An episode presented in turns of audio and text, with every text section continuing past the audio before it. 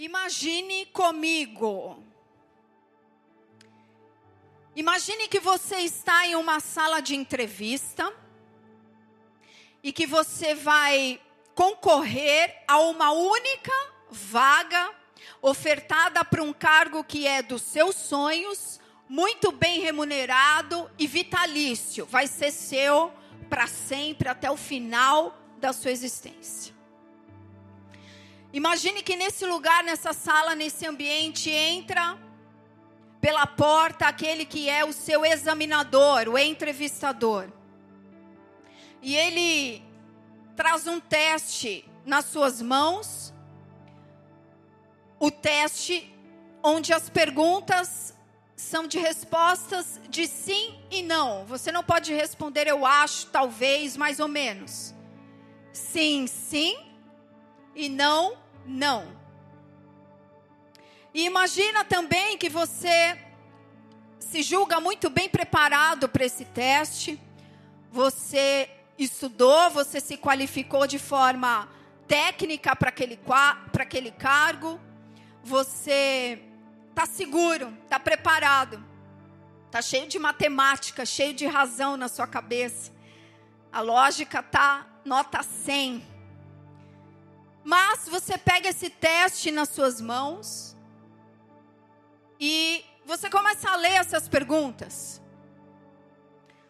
Ansioso, nervoso, pronto para colocar ali todas as suas capacidades. E de repente você começa a ler perguntas como essas aqui. Você gosta de filmes de ação? Sim ou não? Turma do sim ou turma do não? Aí você vai para a próxima. Na próxima está escrito: irrita-se facilmente? Turma do sim, turma do não. Você coça a cabeça, né? Fala, tá mamata isso aqui. Acho que vai ser fácil, fácil esse cargo para mim. Você gosta de música instrumental? Sim? Não? Aí vem outra, e você fala: Bom, é você é tolerante quando você é contrariado? Sim ou não? E você começa a perceber esse mix de perguntas. Você gosta de se vestir bem? Alguns sim, outros não. não é nada pessoal. Gosto, cada um tem o seu, mas segundo a teoria do meu filho, gosto se discute. Bom, Aí a próxima vem, você é crítico. Você é uma pessoa crítica? Não vale mais ou menos, só vale sim ou não. Você gosta de conversar? Gosta de bom papo? Sim ou não? Aí você vem, outra pergunta: você é uma pessoa que guarda ressentimento? Sim ou não? Você prefere esporte à leitura? Sim ou não? É difícil para você pedir desculpas? Ninguém quer responder, né? Você caminha rápido? Você é uma pessoa que anda depressa, sim ou não? Mas aí você vê a próxima. Você costuma dar segunda chance? Sim ou não? Bom, você percebe que esse teste não estava ali para avaliar as suas habilidades técnicas, sua razão, sua matemática. Esse teste, na verdade, estava traçando para esse examinador o seu perfil de preferências como pessoa e, principalmente, o seu perfil de convivência.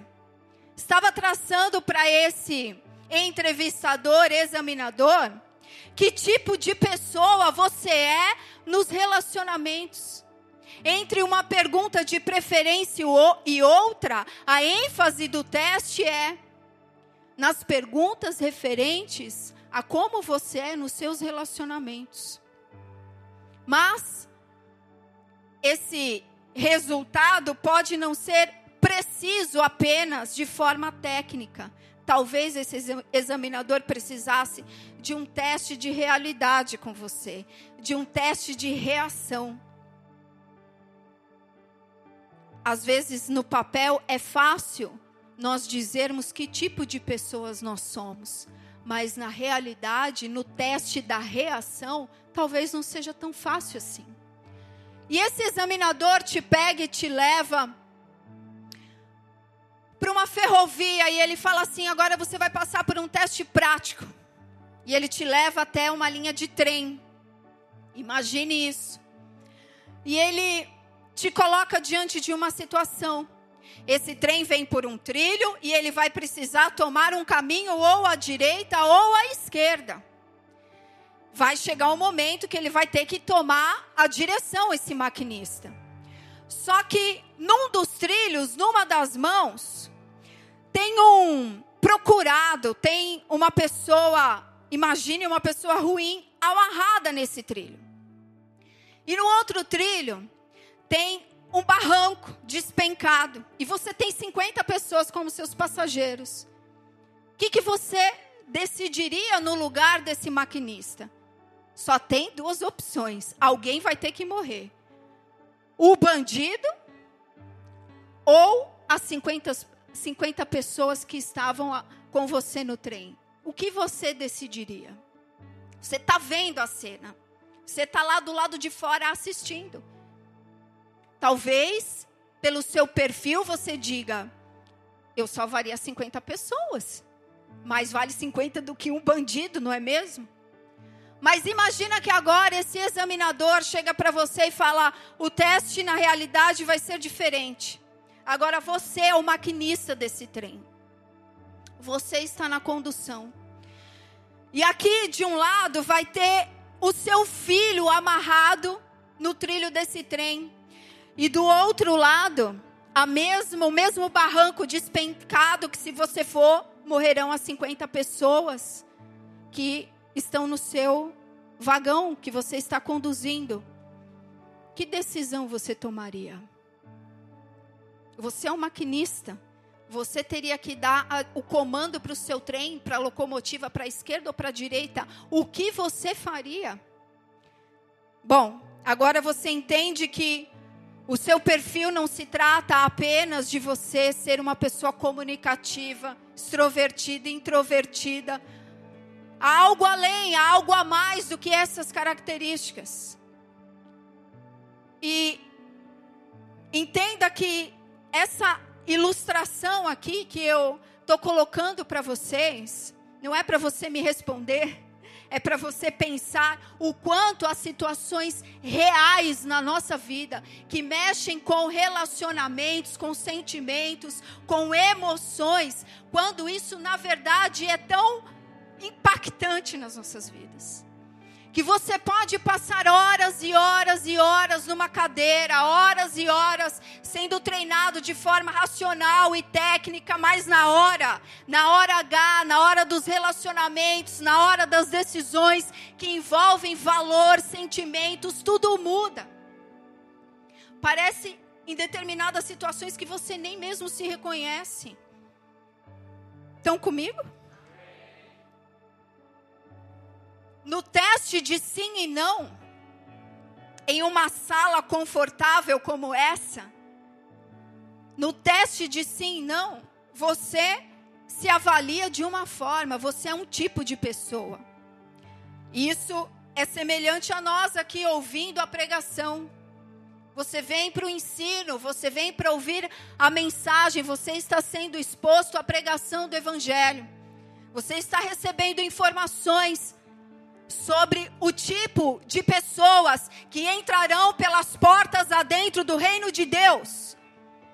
Você está recebendo informações pela palavra de Deus de como é ser filho de Deus, do que é ser uma nova criatura em Jesus Cristo. Você está ouvindo as informações, você está numa sala confortável, climatizada. Mas serão os testes reais. Quando de verdade nós saímos do lado de fora, isso significa em todos os nossos níveis de convivência e de relacionamento. Serão nessa, nessas experiências de convívio, de convivência, onde nós seremos experimentados e testados. A provação da nossa fé está justamente aí. Está no teste do maquinista. Quando você é o maquinista, quando você tem que puxar a alavanca, se você vai para a esquerda, para a direita. Momentos de decisão. Serão nesses momentos de testes. Entenda bem, muito mais do que sentados aqui ouvindo a respeito de que tipo de pessoa Deus deseja que eu seja, são nestes testes que nós vamos poder experimentar o que há em nosso coração. Aqui é muito fácil, muito confortável para nós. Mas é na experiência prática que Deus prova os nossos, os nossos corações. São nas nossas reações, entenda, aos testes. Nas nossas reações aos testes é que Deus expõe a condição espiritual do nosso coração. Nas nossas reações. Provérbios 13, ou 17, versículo 3, diz assim: O crisol prova prata e o forno ouro, mas aos corações prova o Senhor. Ele é o examinador. Ele é o examinador. Ele é aquele que experimenta os corações, os nossos corações. Provar na Bíblia, igreja, é sim colocar você e a mim em situações práticas de teste. Isso significa Deus prova o, os corações. E isso não está em desacordo com o amor de Deus. Entenda muito bem isso. Mais do que colocar você em situações para que você se sinta abandonado, perdido, esquecido, rejeitado, confuso. Não. As provações, os testes são uma forma de Deus experimentar o seu coração e de revelar o que há no seu coração para você. Para você conhecer o que habita no seu coração. Que tipo de pessoa nós somos? Que tipo de pessoa você é? Que tipo de novo homem, de nova mulher em Deus nós temos nos tornado? Que tipo de pessoas? A resposta virá, igreja, se tivermos claro diante dos nossos olhos para quem vivemos. Que tipo de pessoa você é? Que tipo de pessoa você é? Que tipo de pessoa eu sou? Nós vamos poder responder a isso se for muito claro para nós, para quem nós vivemos, se nós vivemos para Deus ou se nós vivemos para nós mesmos. E os testes, a maneira de Deus experimentar os corações, nos mostra isso. Porque a palavra fala que o coração do homem sem Deus é enganoso e corrupto. Por isso, Deus precisa colocar o nosso coração em experiências de testes, para que a gente entenda o que há ainda lá dentro, o que ainda precisa ser mudado e transformado. Estão comigo?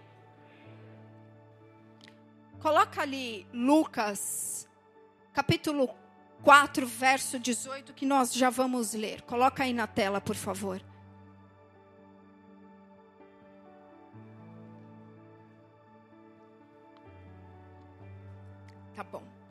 O 18 e o 19, tá?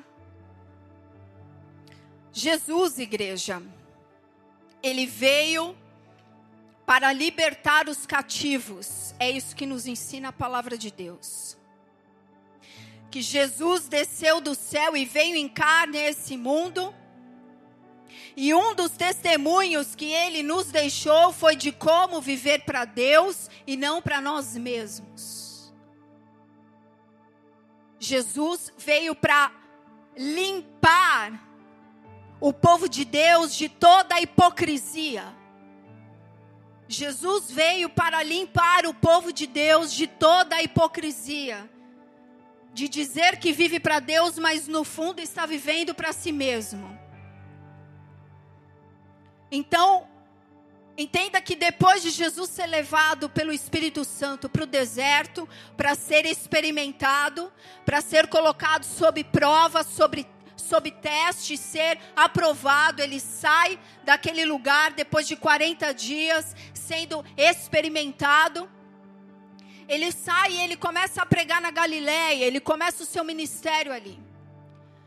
E depois de alguns dias, Jesus volta e vai para Nazaré, a cidade, a sua cidade natal, e ele vai pregar ali. E essa é a primeira pregação que a palavra de Deus ensina que ele pregou. E não porque ele escolheu pregar, mas porque ele chegou ali na cidade dele e foi dado para ele ali na sinagoga justamente o rolo que continha a escritura que ele leu. Está lá em Lucas capítulo 4, versículos 18 e 19, que diz assim: Jesus leu isso. Jesus leu isso para as pessoas, para as pessoas que estavam ali na sinagoga ou para ouvir a palavra de Deus, para ouvir a mensagem. E Jesus era o pregador naquele dia. E ele leu o que está escrito aqui: O Espírito do Senhor está sobre mim, pelo que me ungiu para evangelizar os pobres enviou-me para proclamar libertação aos cativos e restauração de vista aos cegos, para pôr em liberdade os oprimidos e apregoar o ano aceitável do Senhor. Jesus leu essa passagem, que é uma passagem escrita pelo profeta Isaías. Cai nas mãos dele o rolo do livro do profeta Isaías e ele lê justamente esse texto. Então, vem comigo aqui. Jesus pregou o reino às pessoas, a todos, a grandes, a pequenos, a pobres. Ele curou muitas pessoas de doenças conforme profetizado, porque Jesus disse depois que ele cumpriu Hoje está cumprido isso no meio de vós. Ele termina dizendo isso. E ele testificou isso, curando as pessoas, muitas pessoas de muitas doenças. Ele fez muitos milagres físicos como um sinal de quem ele era.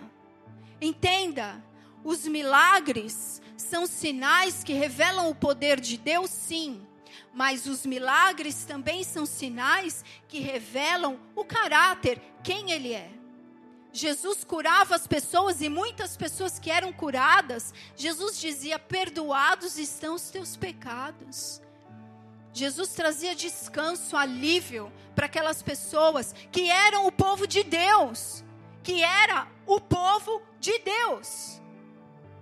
Então, Jesus manifestava milagres, ele manifestou essa cura, ele curou cegos, ele libertou pessoas. Mas Jesus não invadiu nenhuma cadeia. Jesus não foi em nenhuma prisão da sua época e tirou ninguém fisicamente de lá. Ao contrário, a palavra fala, por exemplo, de João Batista, que batizou Jesus, o profeta que veio antes dele. E João Batista foi preso pela sua pregação, pela sua mensagem. E a condenação dele foi ser decapitado.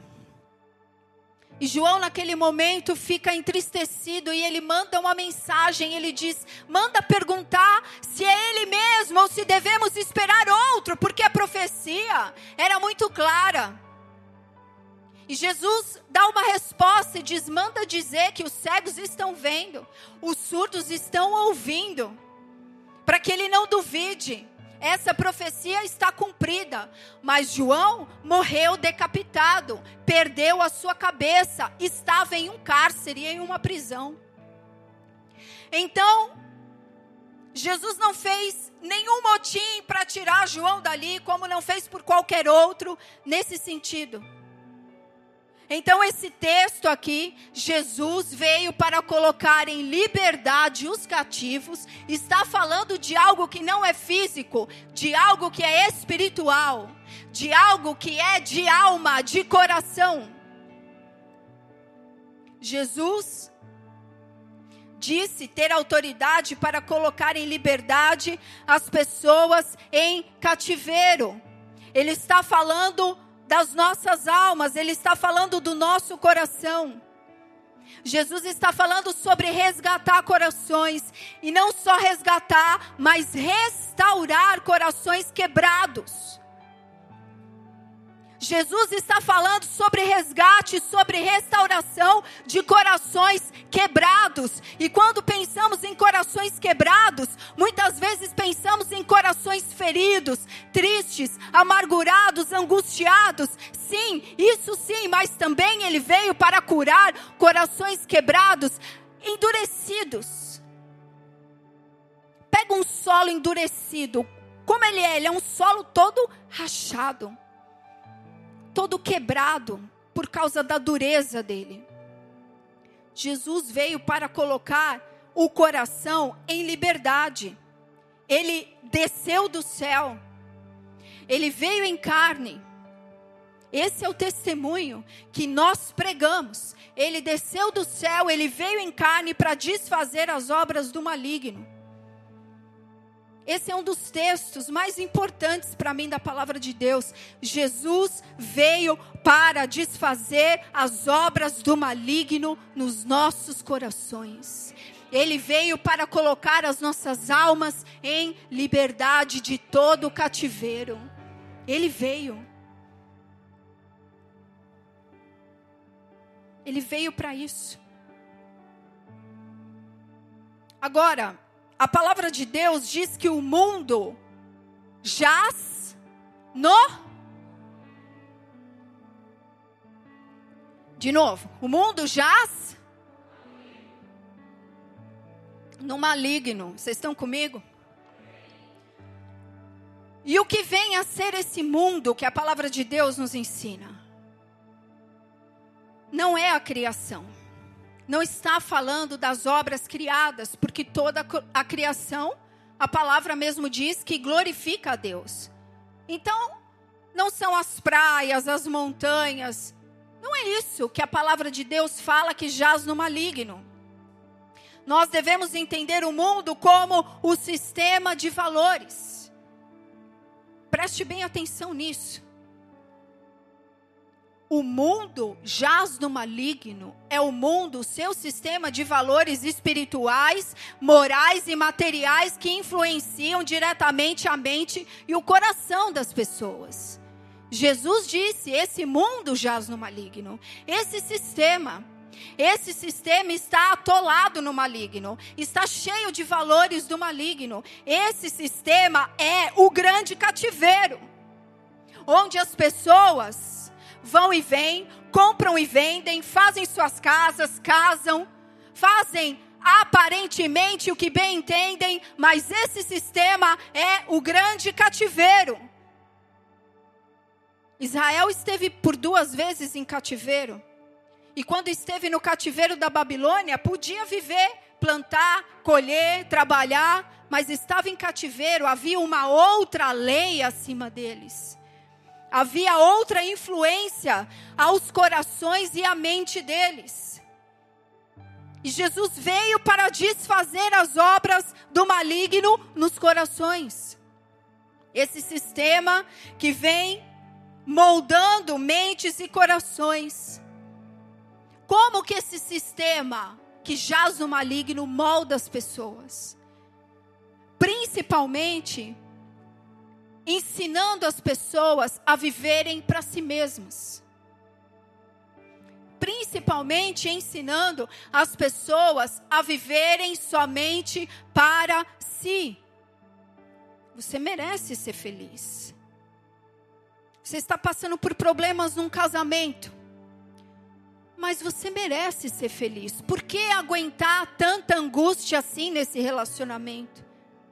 Deus é amor. Deus te ama. São apelos constantes ao seu eu, a você viver para você, a você satisfazer as suas vontades. Seja feliz. Tudo que importa é que você esteja feliz. Não que nós não mereçamos em Deus sermos felizes. Jesus veio para nos dar vida em abundância. Entenda o que eu estou falando. São ensinos com o centro errado. Imagine aqui que todo mundo aqui se levante e comece a andar olhando só para o umbigo. Tenta olhar, olhar mesmo. Você vai lá pertinho, olhando, olhando, olhando para o seu umbigo. O meu está escondido, mas eu estou olhando. Imagine que a gente aqui, todo mundo aqui, comece a andar olhando para o umbigo. O que, que vai acontecer aqui dentro? Um bate-cabeça danado. Tenta. Olha, levanta cada um do seu lugar e anda olhando somente para o seu umbigo. O que, que vai acontecer? Bate-cabeça. E é isso o que realmente acontece na vida. Quando as pessoas vivem para si mesmas, é como andar vivendo olhando somente para o seu umbigo e batendo cabeça. E batendo cabeça, e batendo cabeça, e batendo cabeça, porque ficam sem uma direção e sem um propósito. Então, quando a palavra fala que Jesus veio para nos libertar, ele veio para mudar o sentido das coisas. Ele veio para mudar o sentido do que rege o nosso coração. Ele veio nos ensinar a vivermos para Deus. Ele vem para mudar o sentido. E ele nos ensina que o seu evangelho não é um movimento de conveniências pessoais. Não é ele é o poder de Deus para a salvação, e ele é também o poder de Deus para nossa transformação. E muitos têm parado no primeiro passo da pregação do Evangelho e se mantido no Evangelho da salvação. Mas Jesus disse também sobre a mensagem da transformação que liberta da doutrina centralizada no homem, que tira desse cativeiro. Ah, eu estou em Jesus, eu estou livre. Tá mesmo? Jesus coloca situações para experimentar o teu coração. Porque a palavra fala que aquele que ainda é escravo fica vencido daquele que o escraviza. Se o seu coração te trai, se o seu coração te derruba, se o seu coração te faz tropeçar, te faz cair, talvez seja a hora de rever a condição espiritual do seu coração diante de Deus. Jesus quer trazer libertação. Só que a libertação começa em nós removermos o centro errado das nossas vidas, o umbigo. Sabe aquela? A igreja do Adão com umbigo, sem umbigos. Eles são loucos, mas eu entendo a loucura deles. Tinha que ser todo mundo sem umbigo. Vocês estão muito sérios. A igreja é bola de neve do sem umbigo. É brincadeira, mas é verdade. Jesus insere Ele mesmo como uma pedra central e fundamental. Ele mesmo é a pedra de fundamento. Quem tropeçar nessa pedra será desfeito, diz a palavra. E se a pedra cair em cima dele, será destruído, diz a palavra. Então o que, que ele nos ensina? Construa sobre a pedra. Fique em cima dela, se fundamenta nela. Faz dela a sua pedra principal de construção para o novo coração, para o novo homem, para a nova mulher. Tira a hipocrisia. Jesus veio para tirar e remover a hipocrisia. Vestidos de religião e vivendo para si mesmos. Não. Jesus veio para nos dar exemplo de como vivermos para Deus. Ele desceu do céu, não uma mensagem, não uma profecia, não um ensinamento, não algo racional, uma pessoa. Uma pessoa em carne e osso como nós, para nos dar o exemplo de como vivermos para Deus. Vocês estão comigo?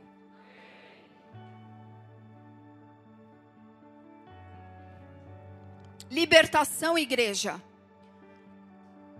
não se resume apenas em bem-estar. Parte de sermos libertos é recebermos alívio e descanso do Senhor nas nossas almas.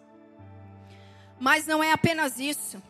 Libertação de verdade é ganhar poder para não ser mais escravo, para não ser mais dominado. Isso é verdadeira libertação.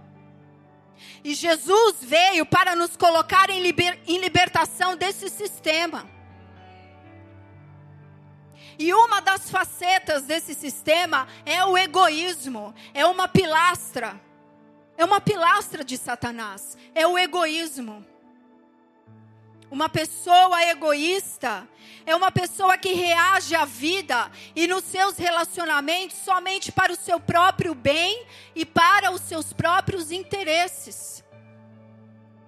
E o seu comportamento nas suas relações é sempre motivado por ganhos pessoais. É uma pessoa egoísta. Ela é o ponto de partida e ela é o ponto de chegada para tudo. Ela é o ponto de partida e o ponto de chegada para tudo. Por quê? Porque o egoísmo nos faz o centro de referência e o centro de julgamento para todas as coisas. Nós nos tornamos esse centro. Você se torna o centro de referência para si mesmo. Isso é o pior do egoísmo é quando nós nos tornamos para nós mesmos o modelo de tudo. Aí está uma das coisas mais malignas desse tempo. Vivermos somente para nós. E esse tem sido o egoísmo, como você ser o centro de referência e de julgamento para tudo. Esse tem sido um fator de grande frustração das pessoas em Deus de não entenderem um relacionamento de entrega com Deus. Esse é um fator que traz sofrimento pessoal às pessoas e que destrói relacionamentos. É o egoísmo. É o egoísmo. E o oposto a isso que Jesus veio em carne para nos ensinar é sim a entrega e a abnegação pessoal em circunstâncias, principalmente de relacionamentos. Deus se preocupa com os nossos relacionamentos. Deus valoriza os nossos relacionamentos. Deus se preocupa com a condição espiritual do teu e do meu coração. Deus se preocupa com o tipo de pessoa que nós somos. Nós costumamos ensinar as criancinhas. Divide o lanchinho não é verdade? Toda criança passa por isso. É meu.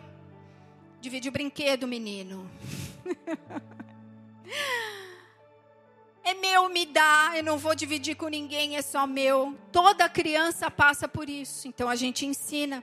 Divide o lanchinho, dá um pedaço para o amiguinho, reparte o brinquedo. A gente não ensina isso? O que, que a gente fala para eles? Não seja o quê? Egoísta. Mas o egoísmo não está apenas em não dividir ou pegar sempre o pedaço maior de bife. Isso é sua cara, caçulinha. Ou quem gosta de arroz quentinho? Quem gosta de arroz quentinho? Quem gosta da primeira colherada do arroz quentinho? É a melhor a que está por cima. Ser egoísta não é sempre sair na frente para pegar a primeira colher de arroz quentinho da panela. Para mim é a melhor. Ser egoísta não é somente nunca dar seta para dirigir e entrar na frente das pessoas. Ou estacionar o seu carro na frente de alguém que já está estacionado numa vaga e essa pessoa não consegue sair do seu lugar. Egoísmo, pensar em si, não é somente isso, isso é só a superfície da coisa. Olha, o que 2 Timóteo 3, de 1 a 5, coloca aí na tela para a gente ler. Olha o que essa, essa passagem nos diz. O apóstolo Paulo falando com seu discípulo Timóteo.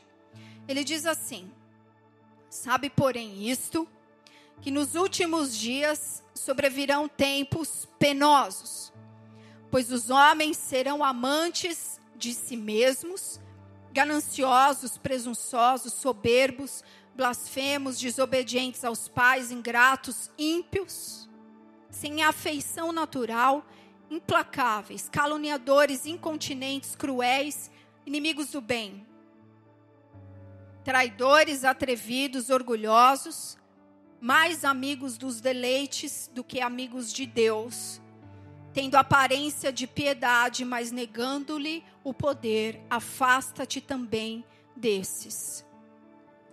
Na minha Bíblia, como na maioria, a lista é encabeçada por nos últimos dias sobrevirão tempos difíceis, pois os homens serão egoístas. Essa é a palavra que está na minha Bíblia. Quem tem isso também aí? Egoístas. É, essa palavra egoístas no grego é exatamente isso. A palavra filautos, amantes de si mesmos. Atentos aos seus próprios interesses e desejos. Então, igreja, entenda uma coisa. Nos últimos dias, as pessoas serão egoístas, amantes de si mesmas, se farão como referência para tudo. E isso, o egoísmo, é uma forma de idolatria. O egoísmo é uma forma de idolatria e está completamente em desacordo com o primeiro mandamento do Senhor. Mateus 22, 37 a 40 diz: Amarás o Senhor teu Deus de todo o teu coração, de toda a tua alma e de todo o teu entendimento. Esse é o grande primeiro mandamento, e o segundo, semelhante a este, é: amarás ao teu próximo como a ti mesmo. E destes dois mandamentos dependem toda a lei e os profetas. Paulo está falando para Timóteo, está falando que Homens nos últimos dias seriam egoístas, tendo aparência de piedade, mas negando o poder. O que, que isso significa? Sendo hipócritas, tendo aparência de espiritualidade, de serem tementes a Deus, mas negando o poder, negando a transformação. Se contentando com a salvação, sem prosseguir para a transformação. Então, o egoísmo é uma idolatria que nós precisamos confrontar. Você é referência para si mesmo para tudo. Essa idolatria precisa ser confrontada em nosso coração. Ela é uma raiz que traz grandes problemas no nosso relacionamento com Deus e no nosso relacionamento com as pessoas. Muitos problemas seriam evitados se não desapareceriam do meio do povo de Deus, se nós tirássemos e arrancássemos essa idolatria do eu do nosso coração de verdade e passássemos a viver para Deus e não para nós mesmos. Já viu uma pessoa que sempre está com problema no seu relacionamento? Em qualquer um que seja. Sempre tem um tititi, um tatatá, uma desavença, um desacordo, uma discussão, uma coisa, uma coisa ou outra? Como se Deus não se importasse com isso. Como se isso não merecesse atenção da parte de Deus. O egoísta, igreja, é uma pessoa possessiva é uma pessoa que deseja sempre ter a posse de todas as decisões e de todas as coisas. Ela quer sempre ter a razão, o controle, isso está no seu coração. é uma idolatria porque se coloca acima de Deus, se coloca acima do referencial de Jesus Cristo. Quando, numa situação de teste, de provação, você reage olhando para si, se preocupando somente consigo mesmo e não olhando para Jesus, em como Jesus faria naquela situação, em como ele reagiria naquela ocasião, no que deve ser levado em consideração que agrada ao Espírito ou não. Nos perdemos nessa idolatria. Machucamos os relacionamentos, ferimos o nosso relacionamento com o Pai. Quando cultivamos essa forma de idolatria em nosso coração quando ofendemos alguém, quando temos um relacionamento e temos palavras ofensivas. Ah, pastora, isso não acontece aqui não. Aqui só tem santo. Acontece. E muito. Porque todos os nossos aconselhamentos, 99% são problemas de relacionamento. Em níveis ministerial, é com pai e com mãe, são casais com problemas de relacionamento. Então Deus está no meio da igreja para libertar o nosso coração do sistema caído desse mundo. Jesus veio para arrancar o nosso coração, tirar ele desse cativeiro do egoísmo. Nos ensinar a ter um coração como o dele, rendido, abnegado, que entrega as coisas ao controle de Deus. Se você levanta uma palavra no seu relacionamento que fere o coração, do seu marido, da sua esposa, você é um egoísta. Não está respeitando em temor a Deus. Esse relacionamento está sendo idólatra de si mesmo, achando que pode dizer o que quer dizer, na hora que quer dizer, para quem quer dizer. Ah, mas é porque eu fiquei nervoso. E daí? Você deveria olhar e falar assim: Jesus, me tira dessa escravidão. Eu não quero mais ser dominado por isso. Eu quero ter o meu coração livre, que nada mais me domine. Romanos 11, 36 diz: Porque dele, por meio dele, para ele são todas as coisas. O que isso significa? Que ele deve ser a referência absoluta em todos os momentos, em todos os testes da sua vida. O teste serve para você saber se o seu coração está preso ou se o seu coração está livre. Como você reage? O teste serve para experimentar o coração. E Jesus nos apresenta o seu evangelho de forma completa, igreja. Ele não apresenta apenas um lado da moeda, mas os dois lados. o lado do amor e da misericórdia que não dependem dos nossos méritos, o lado da aceitação e da compreensão que todos nós precisamos. Pastora, mas você não sabe, porque você não sabe como são as circunstâncias. Você não compreende. Então, Jesus é aquele que derrama essa compreensão no seu coração mas também ele apresenta o evangelho que nos desperta para a necessidade de vivermos para Deus com um novo coração. E pararmos de vivermos para nós mesmos. Jesus pregou o evangelho completo numa balança equilibrada entre amor e confrontação. Para quem você está vivendo? Para quem você vive a cada dia? Para quem você vive? Para quem você vive quando você acorda? Para quem você vive? Essa é a pergunta. Para você ou para Deus? Suas reações experimentam seu coração, demonstram para você mesmo. Para quem você está vivendo? No seu convívio, no seu ministério, no seu trabalho. Para quem você está vivendo? Para você ou para Deus? E há pessoas que precisam render o coração a essa palavra. Há pessoas que Deus está colocando sob provas e testes e que precisam entender o porquê Deus está provando. Deus está experimentando o coração. Há casais que precisam se abrir, pessoas, relacionamentos que vão definhando por causa do egoísmo. Aí é aconselhamento de casais, é não sei o que, é sete semanas de. Ai, eu, como, é que, como é que é aquela coisa? 50 mil formas de linguagem de amar, quer fazer tudo! Oh, rabaçu e andanás, mas não quer abrir mão do egoísmo. Não quer sair do cativeiro que escraviza a relação. Que traz problemas aos convívios. Podem pensar que a separação é a saída, que a traição é o escape, mas olha, a saída é tirar o ídolo do eu, é tirar o egoísmo e viver para Deus a sua casa é fechar a boca.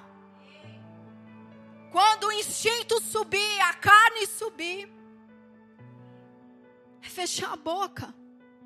É escolher render a Deus. É tirar a hipocrisia. Jesus veio para nos libertar de toda forma hipócrita de viver com Ele parar de sermos duas pessoas. Deus quer um único e novo coração. Um único e novo coração. O ídolo do eu é o mais difícil de ser renunciado. Você pode renunciar a várias outras formas de idolatria, mas o ídolo do eu é o mais difícil, é o último a ser vencido. Para quem você decidir viver, vai definir como você vai viver. Tá esquisito, tá estranho? Para quem você está vivendo? Os relacionamentos estão conturbados, perturbados. Para quem você está vivendo? Isso vai determinar o que sai da tua boca. Isso vai determinar as suas atitudes, as suas ações. E Deus está interessado no meio do seu povo, dentro das nossas casas. Deus não está interessado em como a roupa que a gente vem para a igreja, Ele está interessado em nosso coração. É isso que Ele vem experimentar e sondar. Levítico 25, 17. Olha o que Deus diz: não oprimais ao vosso próximo. Já viveu, conviveu com alguém que oprime o outro? É terrível. É terrível. Deus diz: já viu cristão que oprime o outro? É terrível. Deus disse: não oprimais ao vosso próximo, cada um, porém, tema a seu Deus.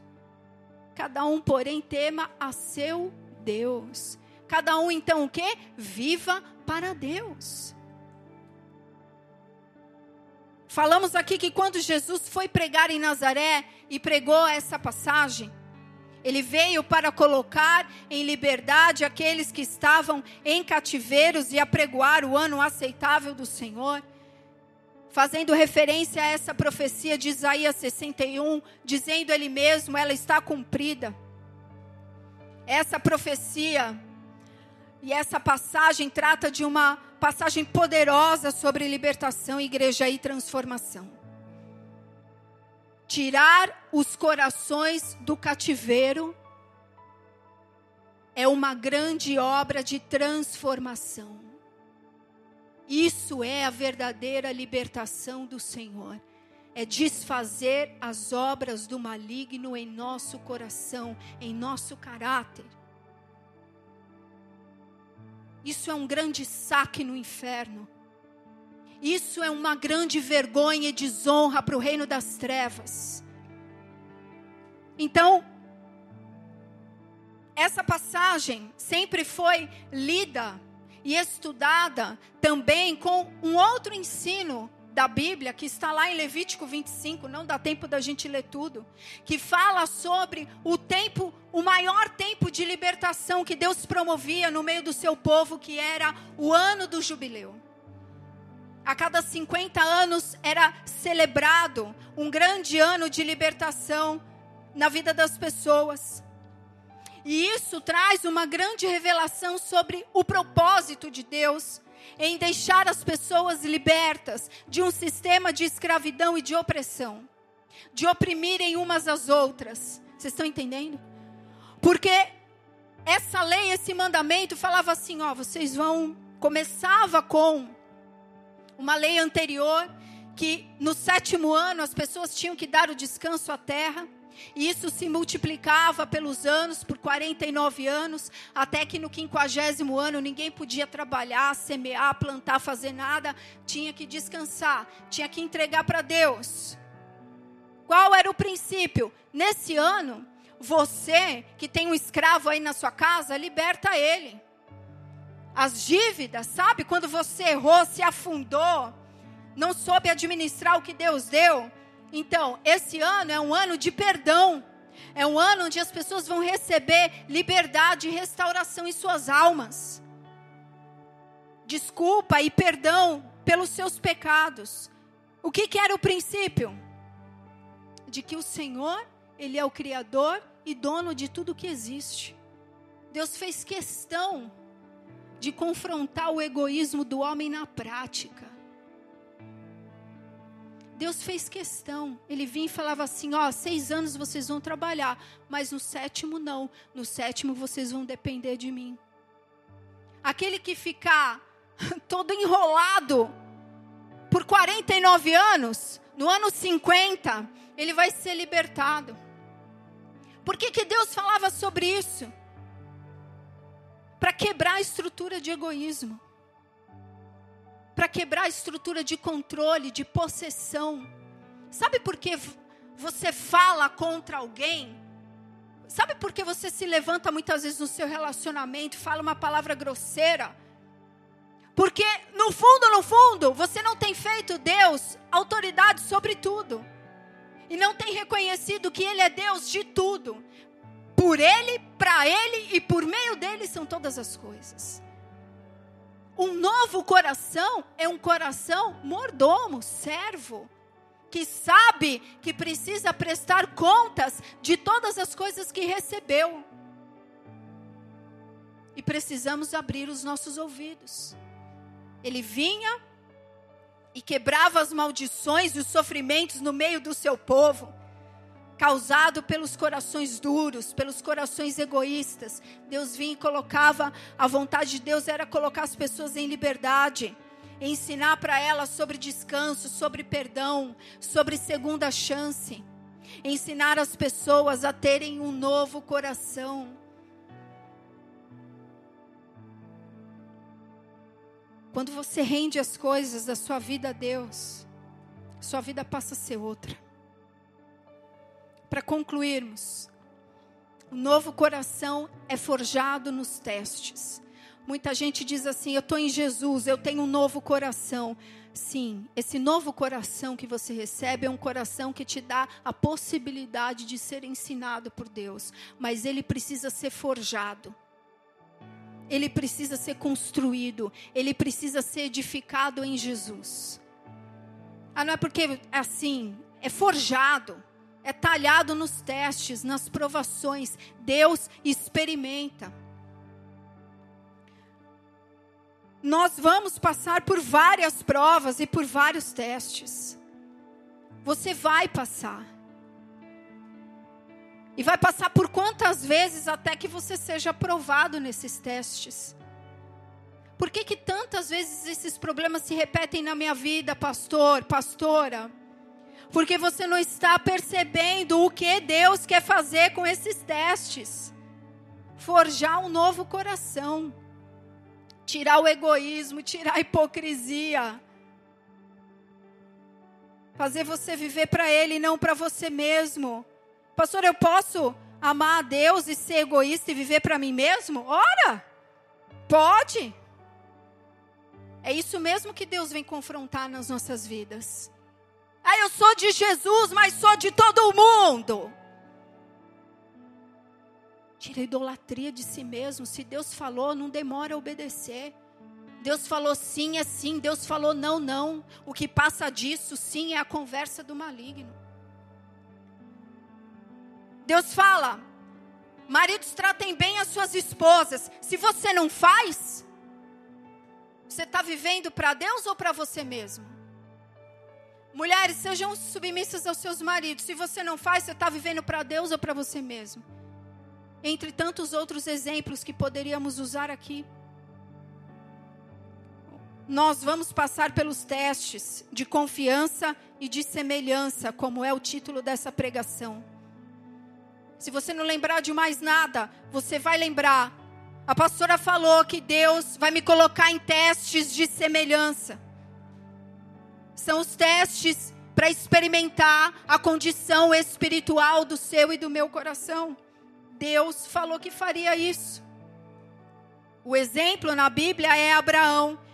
Todo mundo aqui conhece a história de Abraão, não conhece?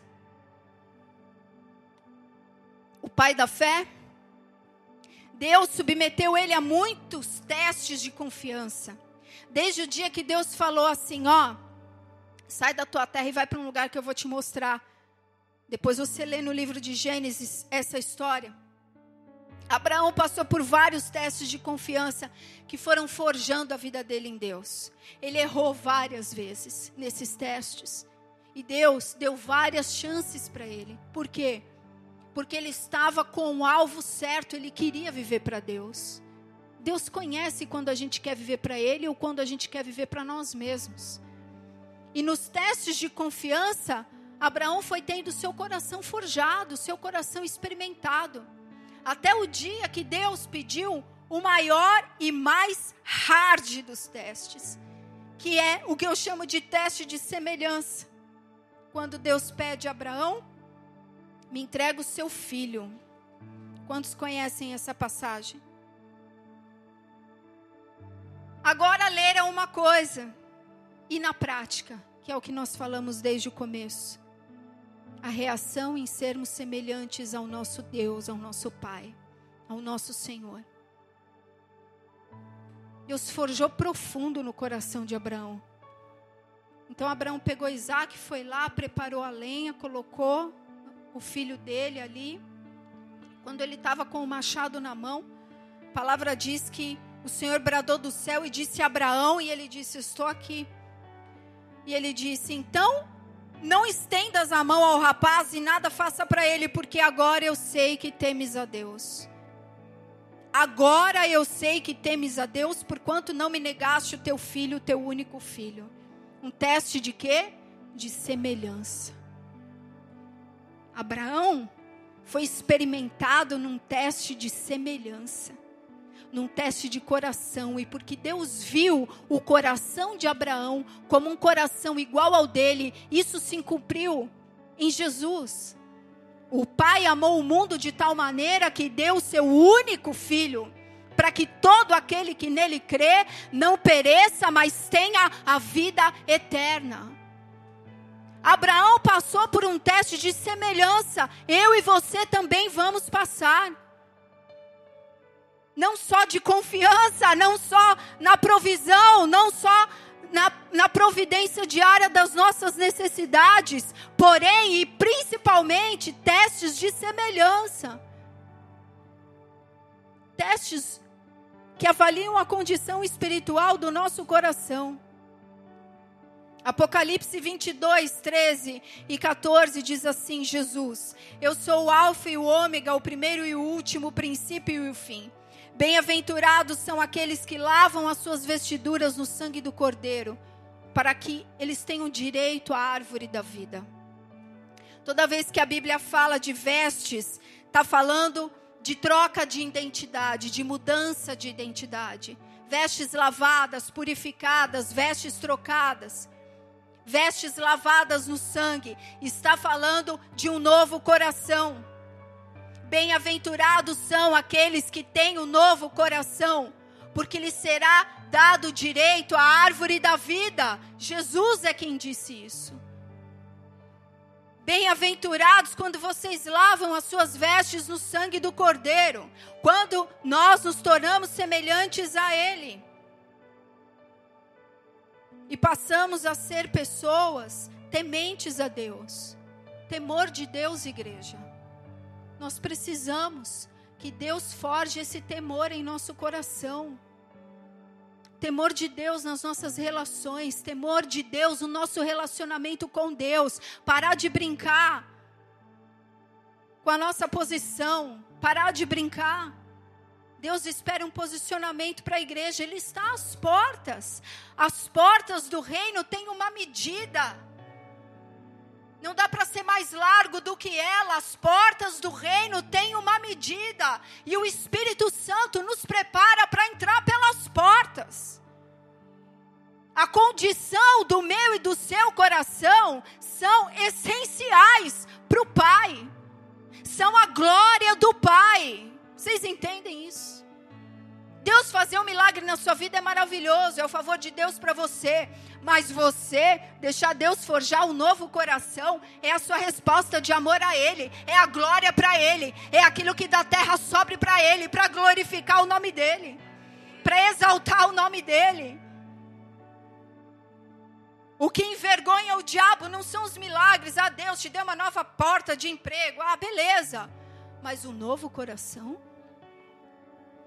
O novo coração no novo coração liberto, não está mais no sistema caído do mundo, ele não responde mais no egoísmo, ele não tem mais a si mesmo como referência, mas a Jesus. Ele fecha a sua boca, ele dobra o joelho, ela fecha a boca, ela dobra o joelho. A respeito, a temor. Sermos tementes a Deus, igreja. Em tudo o que Deus diz que é santo e que é importante, que tem valor. Deus quer restaurar o temor em nosso coração. Os testes de semelhança são para produzir temor de Deus em nossas vidas, temor do Senhor. A palavra fala isso de Abraão. Quando ele foi provado no teste de semelhança, o Senhor disse: Agora eu sei que temes verdadeiramente a Deus, porque você escolheu render tudo para Ele. Tudo. E esse temor esse respeito, essa reverência, é por tudo aquilo que ele diz que é importante e que é santo na sua palavra. Se a santidade é importante para Deus, por que viver uma vida em fornicação? Me explica isso. Tudo que Deus diz que é verdadeiro, puro, santo, importante, deve ser alvo de temor em nosso coração. Não devemos andar com as vestes da hipocrisia, mas com as vestes de um novo homem, de uma nova mulher. Honrar o que ele honra, amar o que ele ama, detestar o que ele detesta. Amar o que ele ama, honrar o que ele honra e abominar o que ele abomina. Esse temor vai produzir purificação, lavagem dos nossos corações e uma mudança constante do nosso coração. O temor de Deus, o temor em nosso coração, o temor nos nossos relacionamentos, o temor nas nossas famílias, o temor nas nossas casas, o temor de Deus nos nossos ministérios. Deus desce, passeia na igreja para buscar o temor do nome dele nos nossos corações. E os testes, as provações virão para provar, para experimentar onde há temor e onde não há. O Senhor vai descer para experimentar os nossos corações. Nós temos que estar conscientes disso e preparados para passar nos testes. Ele vem, ele vem para buscar o temor na igreja, ele vem. Ele vem para buscar o temor nas nossas casas, nas nossas famílias. Ele vem, ele vem, ele vem, na, ele vai na sua casa, ele vai na minha, ele visita as nossas casas. O Senhor visita as nossas casas e vê e experimenta as nossas vidas. Precisamos viver diante dele com temor.